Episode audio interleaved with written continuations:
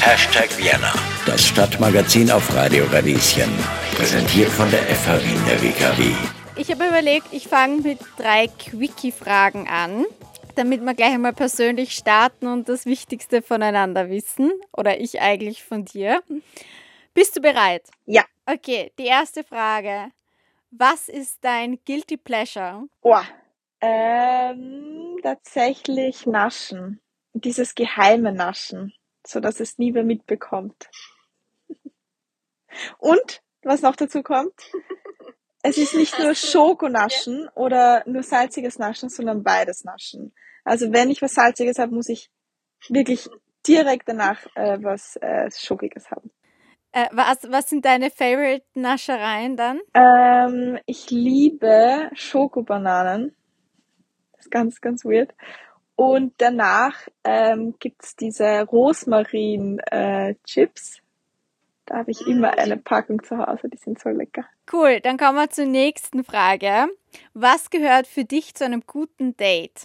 Ganz äh, ehrliche, offene Gespräche ähm, und vor allem sollte der, dass das Gegenüber wissen, ähm, was seine Fähigkeiten oder so seine Goodies sind irgendwie. Also er sollte seine, seine Schwächen mit seinen Stärken ähm, attraktiv machen. Also ich soll einfach, ich muss einfach unterhalten werden. So, ich hasse nichts mehr, als wenn man nur von sich erzählt. So was, was ja grundsätzlich cool ist, um sich kennenzulernen. Ähm, aber es muss so ein, es muss eigentlich sofort dieser Vibe da sein, damit man mich unterhält.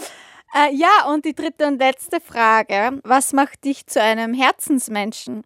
Mm, dass ich mein Herz auf der Zunge trage, tatsächlich. Also, ich glaube, bei mir weiß man ganz, ganz schnell, was man von mir hat oder was man an mir hat. Also, ich kann sehr schlecht ähm, spielen, dass ich jemanden mag. Und deshalb bin ich auch so ein Herzensmensch, weil man das halt sofort merkt. Ist vielleicht natürlich für manche Leute, die ich nicht instant mag, ähm, schwierig, aber ähm, für die Leute, die mir sofort sympathisch sind, ist das ein, ein sehr großer Gewinn, glaube ich. Sehr schön. So, damit haben wir uns ein bisschen besser kennengelernt. Und jetzt geht's an die echten Fragen. Im Oktober hat ja deine erste Tour durch Österreich begonnen. Wie war es denn bisher? Was erinnerst du dich so? Wie verarbeitest du das? Äh, total aufregend tatsächlich, weil es so surreal war, weil wir so oft verschieben mussten und man so lange darauf gewartet hat, das machen zu dürfen. Und bei mir ist ja immer dieses Auftrittsgefühl so ein bisschen wie verliebt sein. Und das war es aber diesmal nicht. Und das hat mich eigentlich so ein bisschen getriggert und ich dachte mir, oh Gott, eigentlich müsste ich ja gerade der glücklichste Mensch sein auf Erden, dass ich meine Tour mache. Und das war immer so in der Vorbereitung gar nicht da, aber wo dann das erste Mal auf die Bühne, also wir haben einen recht geilen Opener auch so, ähm, möchte gar nicht zu viel verraten, aber da habe ich dann auf einmal gewusst, okay, ich weiß wieder, warum ich das alles mache, warum ich das so lange aufgeschoben habe.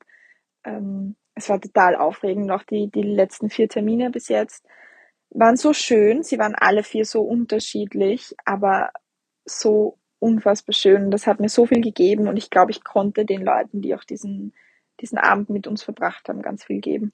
Und das war so das Ziel und das war so schön, dass es genauso eingetroffen ist, wenn nicht sogar schöner. Ja, voll cool. Wie sieht das denn eigentlich aus? Wie viel Zeit hast du dann immer bei den Vorbereitungen für einen Auftritt vor Ort? Wie wie anstrengend ist oder wie cool ist dieses, von einem Ort zum anderen zu gehen, um aufzutreten. Ich meine, man ist ja in einer privilegierten Situation, wenn man das erleben darf. Voll, auf jeden Fall. Das muss man ja immer ein bisschen vor Augen führen, dass man das, ähm, dass es nicht jeder machen kann. Ähm, ich lieb's, von Ort zu Ort zu hoppen. Diese langen, ewigen Autofahrten mit dem Sprinter sind halt einfach nicht mein Ding, weil ich mir einfach urschlecht wird beim Autofahren, wenn ich nicht selbst fahre. Das ist so ein bisschen ähm, der, der Minuspunkt. Aber sonst, so von einem Auftritt nehme ich mir auch immer meine Zeit. Also ich habe auch immer so, also 30 bis 60 Minuten gehören nur mir. Und ähm, sonst unternehme ich dann einfach auch noch voll viel. Also wir waren in Graz, da hatten wir auch einen Off-Day und da habe ich mir halt einfach Graz wieder angeschaut und wieder bemerkt, wie schön Graz ist. Also ich versuche dann auch ein bisschen was von der Stadt mitzunehmen, in der ich mich gerade befinde. Und ähm, ich bereite mich eigentlich gar nicht so arg auf den Auftritt vor. Also es gibt bei mir fast kein Einsingen, weil ich äh, das mit so einem Blubber Stab mache. Also ich blubber mich ein so ein bisschen für die Stimmbänder, einfach Auflockerungen. Ähm, also wirklich vorbereiten sind es fünf Minuten vor der Show. Ich komme auch immer voll spät drauf, dass ich mich anziehen muss und dass ich mich schminken muss und so. Da komme ich immer voll in Trouble und dann äh, muss ich immer zu den Jungs sagen, hey Leute, wie viel Zeit haben wir? Und dann sagen sie, zehn Minuten, dann werde ich immer voll hektisch. Ähm, aber es ist tatsächlich von Ort zu Ort unterschiedlich. Das einzige Ritual, das es gibt, dass ich mich vor der Bühne einfach nochmal mit den Jungs kurz zusammensetze und wir uns in den Arm nehmen. Ähm, ich dann nochmal fünf Minuten nur für mich habe, wo ich mich so ein bisschen äh, mental darauf vorbereite und dann geht es eh schon auf die Bühne. Also ist alles eigentlich bei mir im Team unfassbar entspannt. Ich muss, die Jungs nehmen mir auch so viel Arbeit ab, die ich nicht machen muss und das ist ganz cool. In dem Pressetext, den ich gelesen habe vorab, da stehen total viele schöne Sätze, unter anderem auch Dinge wie man muss offen sein und seine Maske ablegen und zu sich selbst stehen. Ähm, was ich mich dabei gefragt habe, wie gehst denn du damit um, jetzt wo du ja auch eine Persönlichkeit des öffentlichen Lebens bist? Das Gute ist, dass ich noch nicht so viel in der Öffentlichkeit stehe, glaube ich. Ich glaube, das ist so mein Vorteil einfach noch.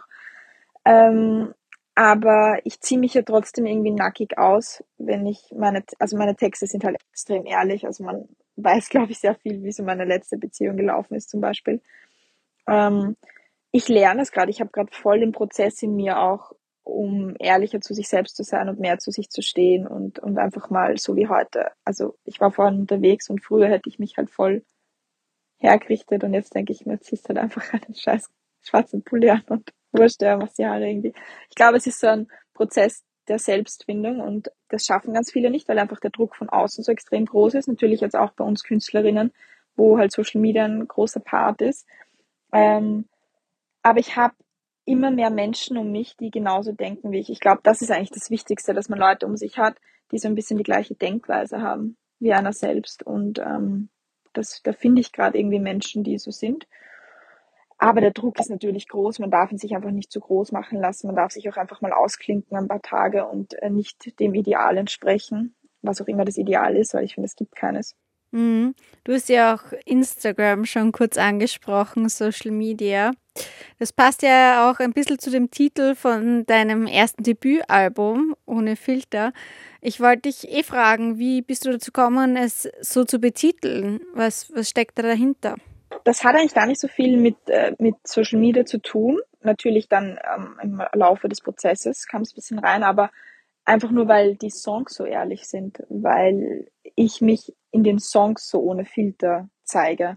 Und es gibt ja auch den gleichnamigen Song Bild ohne Filter, wo ich einfach meine Eigenschaften aufzähle, vor allem halt auch die schlechten Eigenschaften oder die schlechten, die einfach nicht so schönen Eigenschaften, die man nicht so gerne von sich gibt. Mm, und da bin ich so drauf gekommen, ich will auch nicht immer das, das perfekte Foto haben. Und ich natürlich verwende ich genauso Filter in meiner Insta-Story oder auf meinen Fotos wie, wie andere, aber glaube ich einfach nicht so extrem und ich setze sie ein bisschen gezielter ein. Ähm, ich nehme jetzt nicht den, wo die Lippen größer gemacht werden oder die Augen größer oder so, sondern einfach nur, wenn es ästhetisch schön ist. Aber eigentlich kam der Titel nur von den Songs, dass ich ähm, pro Song einfach wirklich zeige, wer Tina Naderer ist und es ist keine Kunstfigur, sondern es bin halt wirklich ich, so wie ich auch unter meinen Leuten bin. Wie gehen dann vor allem Fans von dir um? Gibt es da auch Jüngere, die dich dann so als Vorbild sehen und wie fühlt sich das an? Mm, voll schön. Also es gibt welche und es gibt tatsächlich nicht nur Jüngere, sondern auch Ältere. Also die älter sind als ich, die mir dann einfach Nachrichten nach dem Konzert schreiben und sagen, hey du, danke, dass du mir so ein bisschen die Augen geöffnet hast und mit deinem Album konnte ich wieder ein bisschen mehr zu mir finden und äh, herausfinden, was ich möchte von meinem Leben und dass man halt nicht immer eine zweite Person dazu braucht, sondern dass es einfach auch alleine funktioniert, weil man muss sich ja zuerst selbst gern haben, damit dich jemand andere gern haben kann. Ähm, und das fühlt sich schön an, weil das ist halt auch das, warum ich es mache. Für mich ist es schön, meine Sicht der Dinge weiterzugeben, meinen Songs. Und der Lotto-Jackpot ist, wenn es dann bei den anderen ankommt und was, was macht mit einem. Und das passiert immer öfter und es kommen immer mehr Leute und ähm, das erfüllt mich halt voll.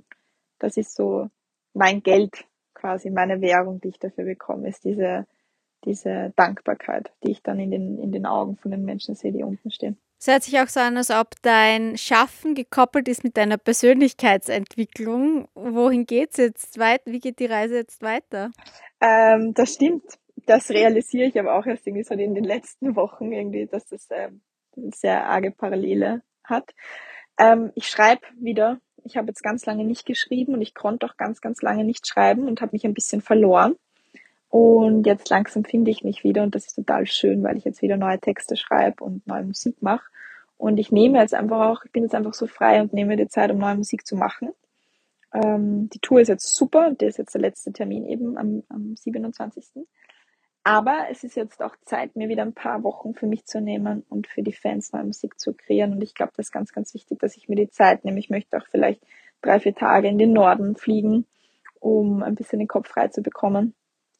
Und dann im neuen Jahr starte ich dann wieder durch. Und es wird sich vielleicht ein paar, ein paar Dinge ändern. Vielleicht werde ich noch ehrlicher in den Songs. Ähm, ja, also ich glaube, es liegt eine schöne Reise vor mir und vor meinem Team und auch für die Fans. Ja, vielen Dank, dass du dann bei uns in der Sendung zu Gast warst. Ja, danke vielmals. Es hat sehr, sehr viel Spaß gemacht und sehr persönliche Fragen. Das mag ich, mag ich sehr gern. das freut mich. Das war Tina Naderer und ihr könnt sie am Mittwoch im WUK in Wien sehen. Dort endet, wie gesagt, ihre erste Österreich-Tour. Tja, und damit sind auch wir heute am Ende der Sendung angelangt. Es war mir wirklich ein sehr großes Vergnügen. Bis zum nächsten Mal, eure Johanna Hirzberger.